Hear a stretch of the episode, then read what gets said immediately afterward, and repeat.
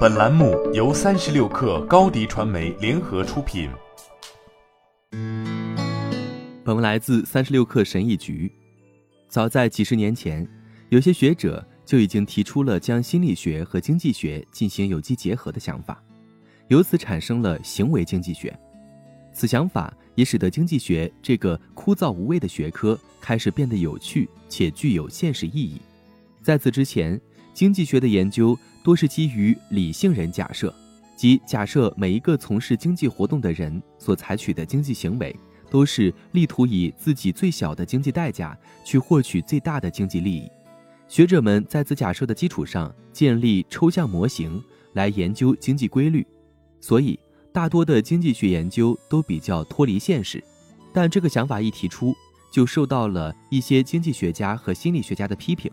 他们认为这个想法是很疯狂的，在风险感知方面是存在很大偏差的，因为这个想法暗示了理性的技术专家们可以利用这些知识来引导非理性的大众做出对他们更有利的行为，至少在商业方面是可以实现的。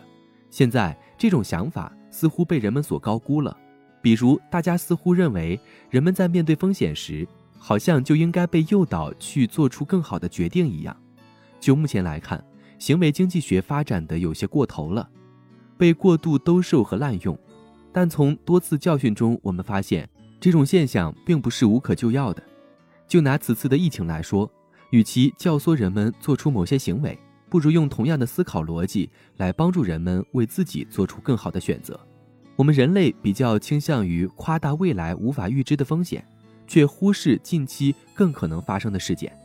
有时，即使我们准确地评估了风险，却会拖延做那些最切合自身利益的事情，或者是仓促做出某些决定，事后却追悔莫及。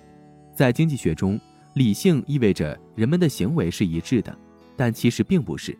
行为经济学的一些文献提供了大量证据，表明当人们在危险情况下面临选择时。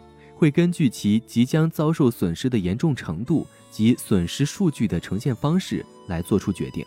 现在，此类行为经济学研究可能已经达到了顶峰。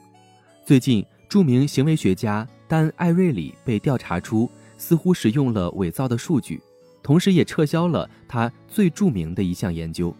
在此之前，虽然也有一些众所周知的行为偏差却无法被复制的例子，但证据都很薄弱。并不足以证明所有的推动都能产生影响。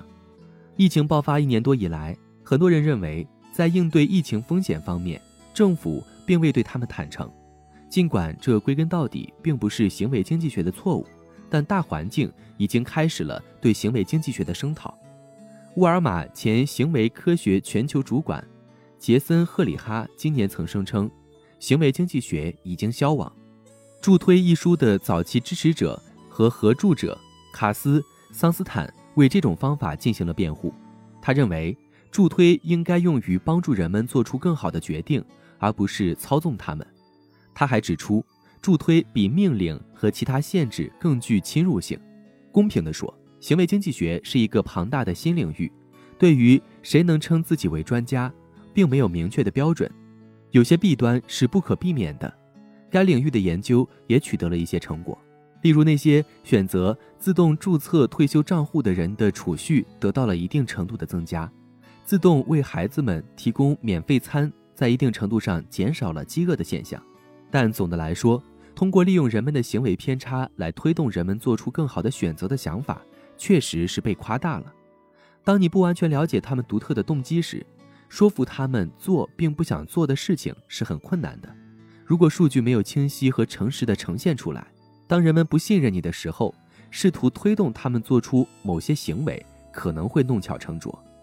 其实还有更好的方法可以选择。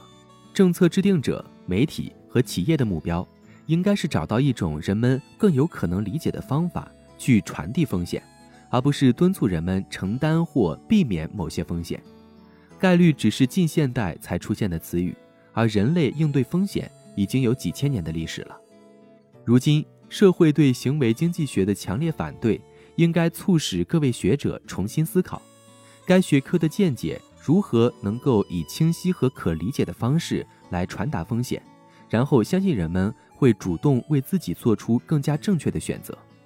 好了，本期节目就是这样，下期节目我们不见不散。品牌蓝 V 想涨粉就找高迪传媒，微信搜索高迪传媒，开启链接吧。